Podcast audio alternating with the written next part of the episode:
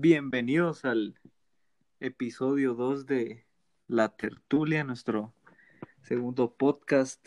Esperamos que les haya gustado el primero y pues estaremos tocando temas de seriedad y aquí tratando de meterle un poco chill ahí para que le guste a la gente. Estoy aquí con Jaco. ¿Cómo estás, Jaco? Eh, bien, bien, me, me congratula volver a tenerte aquí en otro episodio de La Tertulia.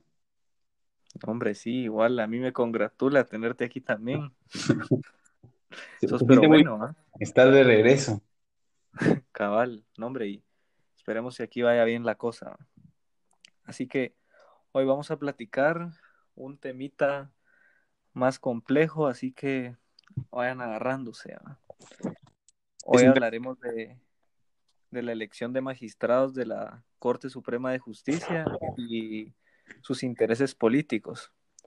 Este tema sale ya que hicimos una, unas preguntas ahí en Instagram. Entonces fue, fue una, de, las una de las respuestas que, que, o sea, una de las preguntas que nos hicieron. Entonces optamos por subirlo acá ya que nos pareció bien interesante hablar de ello, ¿no? Sí, es, es un tema un poco más coyuntural, un poco más serio de lo que tratamos la semana pasada, pero siempre vamos a tratar de un poco de bajarlo a, algo más relajado. ¿a? no, hombre, sí. No, y, o sea, esto nos afecta directamente, vamos. Pienso sí, cabal es cultura guatemalteca. Ajá, y es algo que, que, pues ha estado en el, en el main de, de las noticias en los, en los meses anteriores. Sí, exacto. Bueno, si querés, comenzamos, Jaco. Eh, yo quisiera iniciar con la distribución de, del organismo judicial, ya que este tiene su jerarquía interna, ¿vos? Y quisiera saber qué, cómo es que se organiza y esto nos llevará a luego a, a entender cómo es el proceso de elección de magistrados y quiénes son los que los postulan. Ok, va. Eh, para los que no saben, estudio Derecho. Eh, soy un estúpido que estudia Derecho, pero... Pero ahí vamos. Vamos. eh, entonces, eh, el organismo judicial es básicamente el encargado de impartir justicia y, y, y de verdad porque se cumplan los, eh, lo, sentenciado por ellos, ¿verdad? Y la característica principal del, organismo eh, judicial es que tiene una, un orden jerárquico bien marcado. Es decir, va en, en, estratos, en escalones. Y Guatemala promueve lo que se llama carrera judicial, que es que para que tú llegues al escalón más alto, deberías de haber pasado por los escalones previos. De esta, de esta manera, encontramos en el organismo judicial que primero están los juzgados de paz, que son juzgados menores, son muy parecidos a los de primera instancia, con la diferencia que si suponete te agarra la policía, te lleva a un juzgado de paz. O encuentran a dos personas peleándose, van a un juzgado de paz. No, el juzgado de paz no ve cosas de, mucha cuantía en, en eh, términos económicos y tampoco ve cosas como muy complejas. Luego está la primera instancia, que, creo que habla por sí solo el título. Luego sigue la sala de apelaciones, que cuando tú no estás de acuerdo con la sentencia que emitió el juez de paz o el juez de primera instancia, la apelás y subís tu caso al escalón siguiente, que es la sala de apelaciones. Se conforma por tres magistrados titulares y dos suplentes. Ellos se encargan de revisar la, la sentencia y de confirmarla o de modificarla. Ok. Y por último. solo antes de que avances, no sé si podrías ampliar un poco lo de primera instancia, que tal vez, o sea, no todos lo saben, vamos, entonces. ¿Cuál sería la diferencia ah, entre juzgado de paz y de primera instancia? Pues eso lo, lo marca la ley, más que todo. E, en cuanto a, a nivel jerárquico, no son muy diferentes pero sobre todo la primera instancia ve cosas de mayor cuantía o, en en la materia penal ve delitos un poco más serios, o sea, ve cuestiones un poco más serias. Tal vez la diferencia sería la seriedad, digamos, de los, de, Ajá, la, de los conflictos que hayan habido entre individuos. Sí, también, y, y- y también la cuantía, por ¿A ejemplo, qué, las cuestiones que a qué quedan, te referís con ah, cuantía? No sé si nos amplías ahí un poco. cuantía es el, el, el- el- es el reclamo o la pretensión de una de las partes en términos económicos. Ah, ya, ok. Entonces, si la cuantía excede de mil quetzales, creo, no estoy seguro, ya no, eh, el juez de primera insta- de paz, perdón, ya no tendría jurisdicción, Ok. perdón, competencia sobre eso. Ah, ya, ok. Entonces llevamos juzgados de paz de primera instancia, sala de apelaciones y luego está el último que sería el siguiente. Ajá, que es la Corte Suprema de Justicia, que es lo que hoy nos eh, interesa, lo que hoy nos atañe. Los magistrados de Corte Suprema de Justicia son los encargados de ver toda la organización judicial, eh, son el máximo ente de, justicia en Guatemala. Eh, claro, sin llegar a, la Corte de Constitucionalidad. Y, usualmente los particulares casi no llegan a la instancia de, eh, Corte Suprema de Justicia, solo cuando se oponen recursos de, eh, se me olvidó la palabra, es casación, que son unos recursos judiciales eh, bien específicos. Eh, la casación se invoca cuando se encuentran fallos anteriores parecidos a tu caso. No vamos a ahondar mucho en eso, pero eso es básicamente. Eh, y la Corte Suprema de Justicia está conformada por 13 magistrados titulares y 13 suplentes. La Corte Suprema también se subdivide jerárquicamente entre el presidente y las tres cámaras.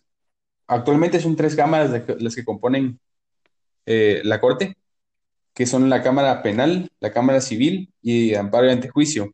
Y cada una tiene cuatro magistrados. Ok. Entonces, antes de pasar al siguiente tema, haciendo un resumen de la organización judicial, entonces iría desde abajo, juzgados de paz que resuelven problemas de individuos con una cuantía no mayor a cierta cantidad económica y que no sean tan serios. Luego subimos el siguiente escalón que son los, los de primera instancia, que en esto la cuantía es mayor a, a cierta cantidad, por eso difieren de los juzgados de paz. Y en estos mismos sí como que es más seria la cosa que, que en los juzgados, de paz. Luego, otro escalón arriba está la sala de apelaciones, en la cual si, no, si alguna de las partes de, del conflicto no está de acuerdo con la sentencia previamente dada, eh, se puede apelar o, o digamos que uno no está de acuerdo con lo que se emitió en los juzgados anteriores, entonces uno puede optar a, ¿cómo sería? Optar a, Apelar. a apelar. Apelar la sentencia. Y por último está la Corte Suprema de Justicia, que este es como ya el top del top. Eh, ¿cómo, es que decías vos que, que era la Corte Suprema? Ah, está Jesucito y abajo está. Y abajo está la Corte Suprema. Va, y entonces te entiendo que son 26 magistrados, 13 suplentes, 13 titulares y dentro de los 13 titulares está uno que es el presidente, vamos. Ajá. Va, entonces yo creo que ya con esto entendido ya podemos ir a los, re- los requisitos que se necesitan para ser magistrado de la Corte Suprema de Justicia. Ok. Entonces, eh, como lo decía, en Guatemala se, se, eh, establece la carrera judicial y entre los requisitos para ser magistrado de la Corte Suprema de Justicia es, primero, ser guatemalteco de origen. O sea, alguien que se nacionalizó no puede ser magistrado de la Corte Suprema de Justicia y ser abogado y notario colegiado activo. O sea, esté pagando su, su ficha en el colegio de abogados. Y hay un tercer eh, requisito que es ser de reconocida honorabilidad, que eso es discutible, ¿verdad? Porque Es, ¿qui- ¿quién dice? es subjetivo, vamos. Ajá, El ajá. que, el que lo elige depende de lo que, de lo que él, de la perspectiva de, del que lo elija, ¿no? Entonces, por eso es lo que hablas vos de que hay duda ahí, ¿va? Ajá, es, eh, se intenta como de que sea algo moral, pero no, es bien subjetivo, ¿va? Cambia según la perspectiva de la persona. Ok, Bueno, y, y de ahí hay, eh, estos son los requisitos en general para ser juez en Guatemala. ok, Y ahora para ser magistrado de la Corte Suprema de Justicia se necesita ser mayor de 40 años, haber ejercido un periodo por lo menos en- dentro de sala de apelaciones o, o cortes parecidas a la sala de apelaciones, que el periodo es de 5 años, y para haber sido de, de sala de apelaciones tenés que haber estado un periodo eh, como juzgado menor o juez de paz. ok, En primera instancia, juez de paz. ok. Entonces, yo te entiendo que están los jueces y los magistrados. Los jueces, como eh, explicándolo, ellos están dentro de los juzgados de paz de primera instancia y la sala de apelaciones. Ajá, Y ya cuando llegas a la Corte Suprema de Justicia es cuando puedes optar a ser magistrado,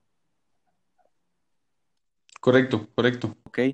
Y eh, para estar, en- como, como decías, para estar en la, para llegar a ser magistrado, por lo menos tenés que haber ejercido 10 años dentro de los juzgados anteriores o haber ejercido eh, como, como abogado y, no- y notario profesionalmente, digamos, en lo privado.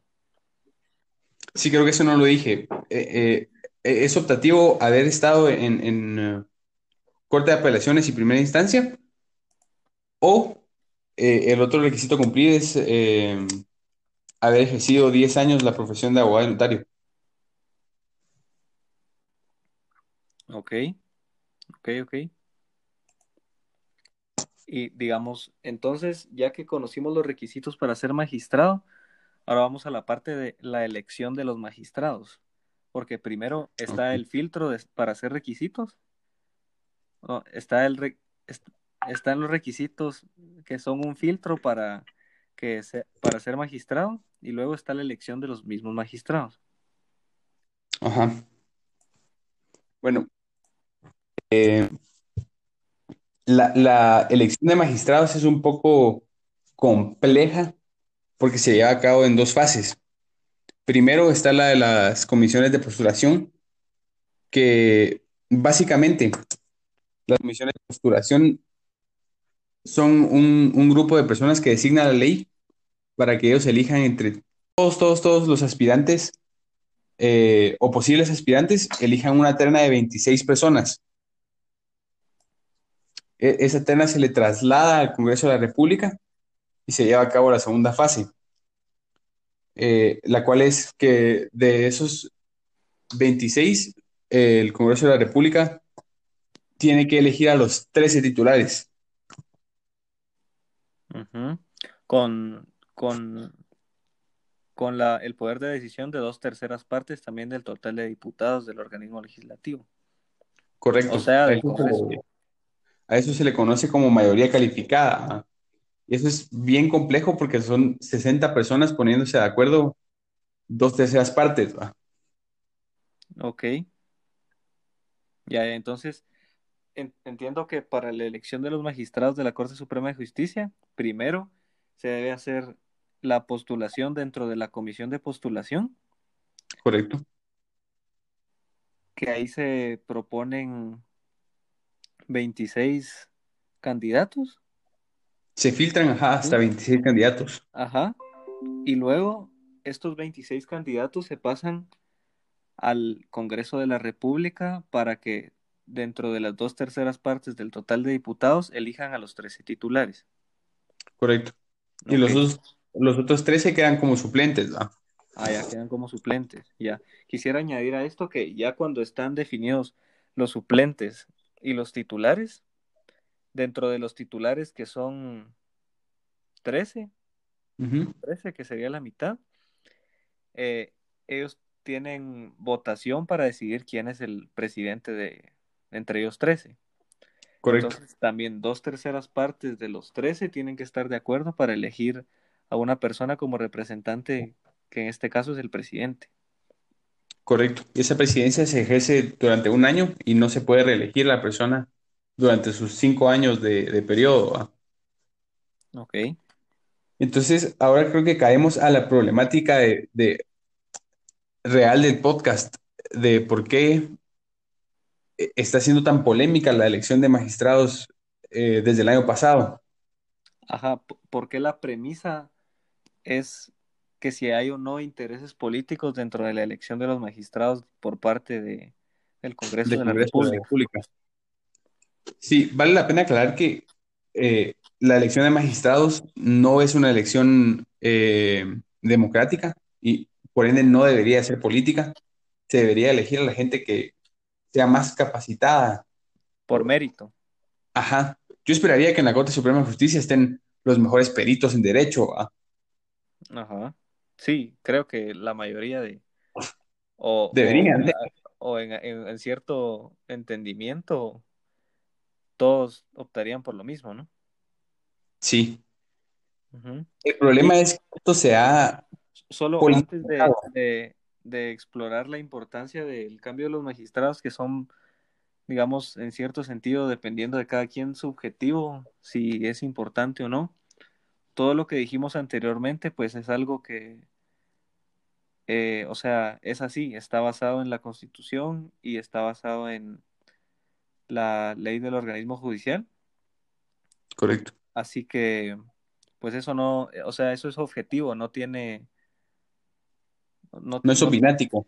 ajá, no, no eso, no es de opinión. Entonces, esto es sí o sí. Ya ahorita lo, lo que estamos, a- lo que vamos a hablar de ya los intereses políticos, pues ya es de la opinión de cada quien, cómo lo vea, cuál sea su contexto dentro de ciertas instituciones, o si le afecta o no le afecta, ¿no? Bueno, hay que decir que eh, el Congreso tiene un, un vergueo, la verdad, ahorita. Ajá, sí, sí. Porque se supone que, se supone que desde octubre del año pasado deberíamos de tener nuevas cortes. Ok, sí, yo, yo creo que en eso, es- eso es como lo previo a lo que estamos eh, exponiendo la premisa del podcast, ¿no? Ajá. Eh, para empezar, hu- hubo problemas en las comisiones de postulación, no se ponían de acuerdo, habían amparos innecesarios, eh, fue, fue, hu- hubo muchas... fue un rollo, pero ya eso, eso se logró resolver.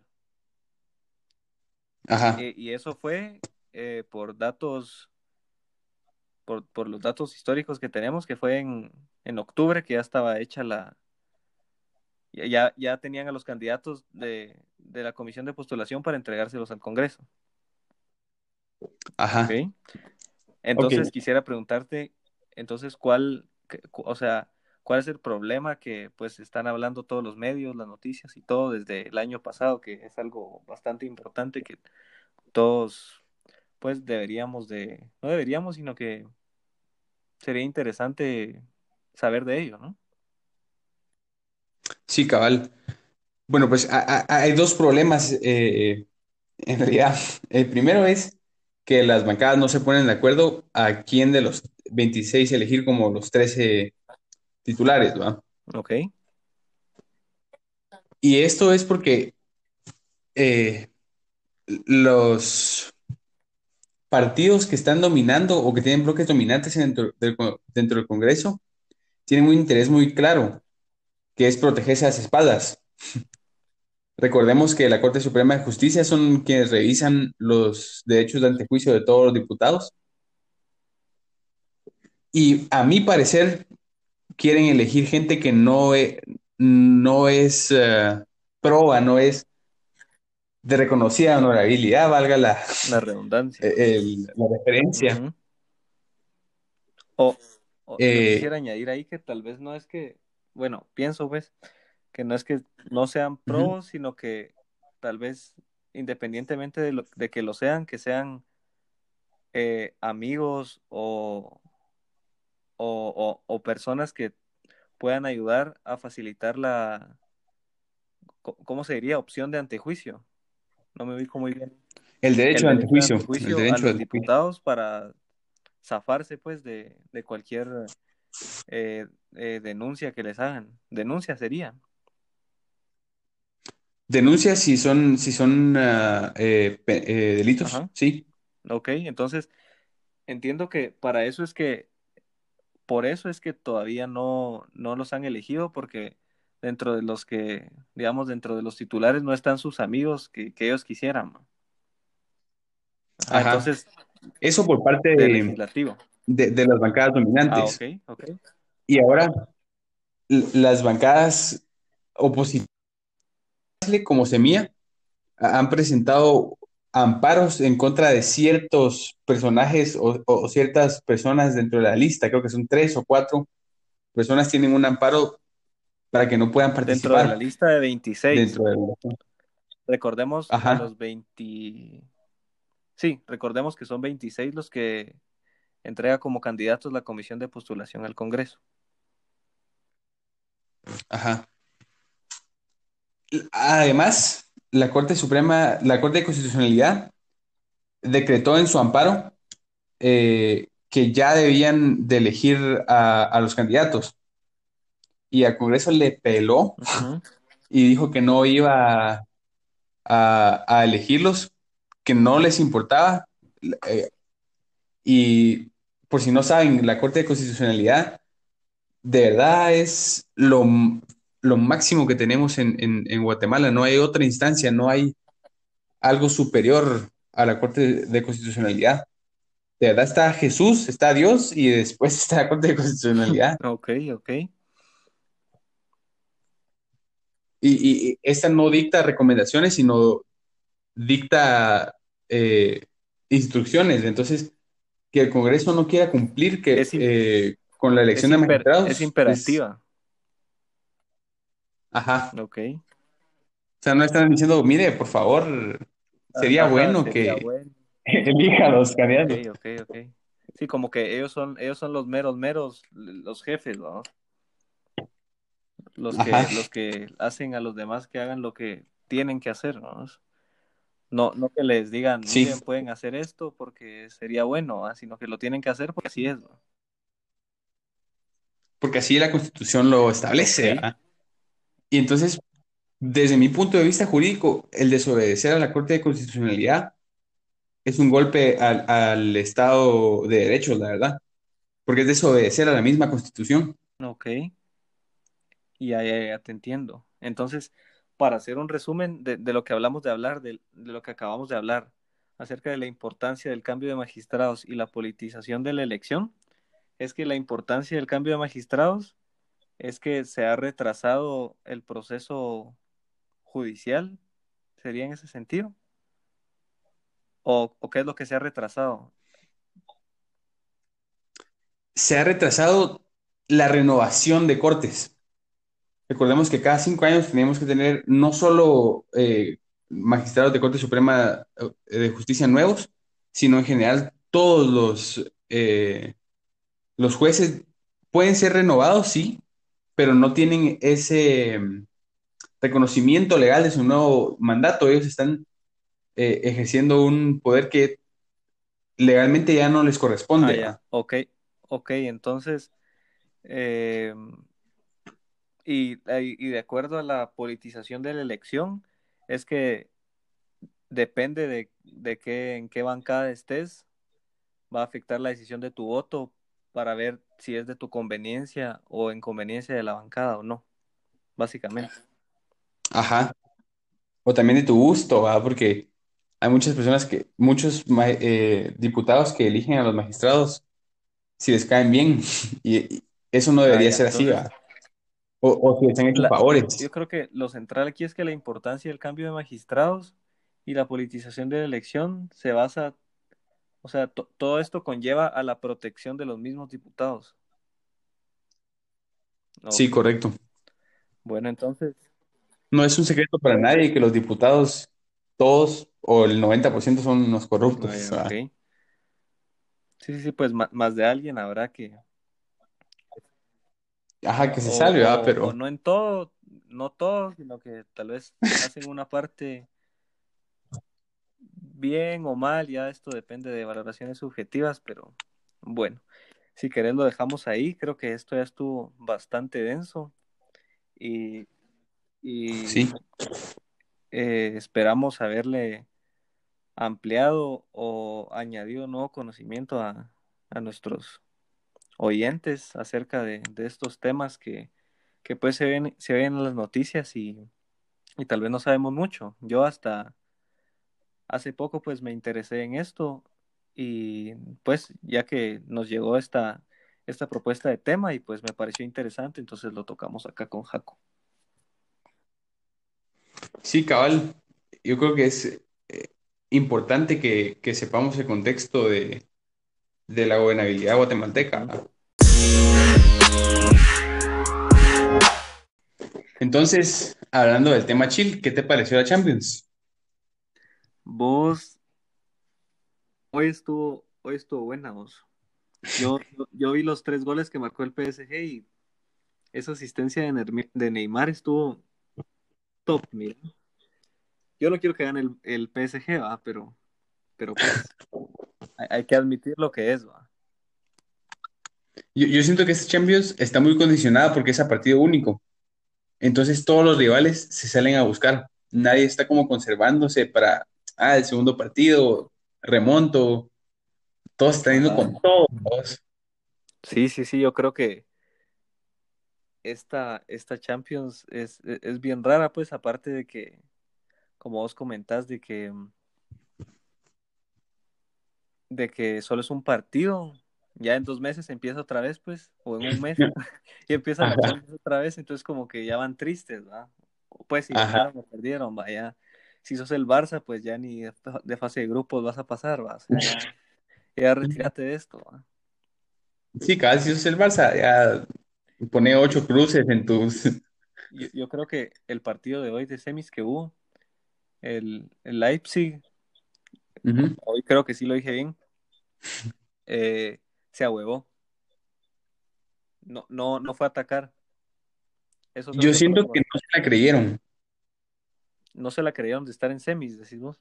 Ajá, o sea, es que pasás de, de hace cuatro años estar en, en segunda división a haber eliminado al Atlético de Madrid en una, en o sea, eso es de asustado.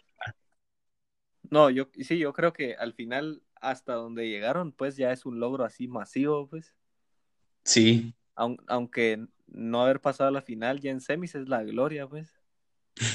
O sea, te vas con, con el sentimiento de derrota, pues va, pero, y también siento que la, la forma en que perdieron fue bien fea, dos, tres goles está doloroso. sí. Barça, no. Ocho, ah. Bayern ate too much. Vaya, si, si tenés que decir un ganador así ahorita, rápido, ¿quién? ¿Cómo? Si tenés que decir un ganador así Ah, rápido, Bayern, ¿quién? fast, así.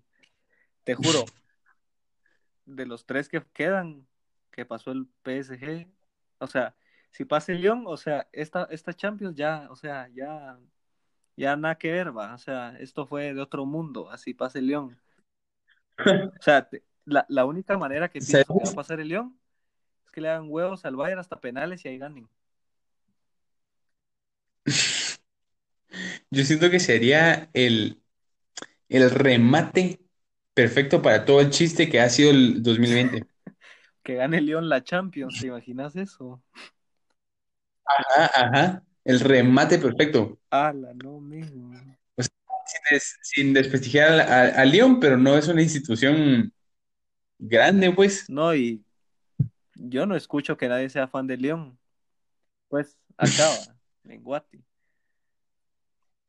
Si hay alguien raro que sea fan de Lyon, por favor, O, repórtese. o retírese, ¿verdad? Sí. Palabras de, de Javier López, no Eh, mías. eh, como es que ponen siempre, las, las palabras del comentarista están desligadas del, de, del podcast. de- del podcast. El sentir y los valores Pues, de la pues me tertulia. hago responsable, Javier López, cuando quieran, arroba Javier, Javier Alfredo L1 en Instagram, ahí publicidad, pero pues yo creo que lo que quede va a estar interesante, la verdad. Si no pasa el Bayern, va a estar más interesante que si pasa. Sí, sería, no sé, surreal, Ajá, yo la sé que va- verdad. pues pienso que va a pasar el Bayern, pero me gustaría ver una final más del PSG contra el Lyon. O Lion, no sé cómo, cómo es que se dice. León, Lyon. León. Sí, estaría interesante, la verdad. Bueno, pero entonces ya, Bueno, ya, entonces, ya, ya será de esperar, así que al tercer episodio, vamos hasta aquí con tu mala pronunciación del francés. para, para el tercer episodio ya la voy a tener mejor, no te preocupes, y ya vamos a ver que León ganó la Champions. Ajá, ya, ya todos vamos a ser fans de León. Va, entonces Jaco, te veo en el tercer episodio. Órale. Fue un gustazo.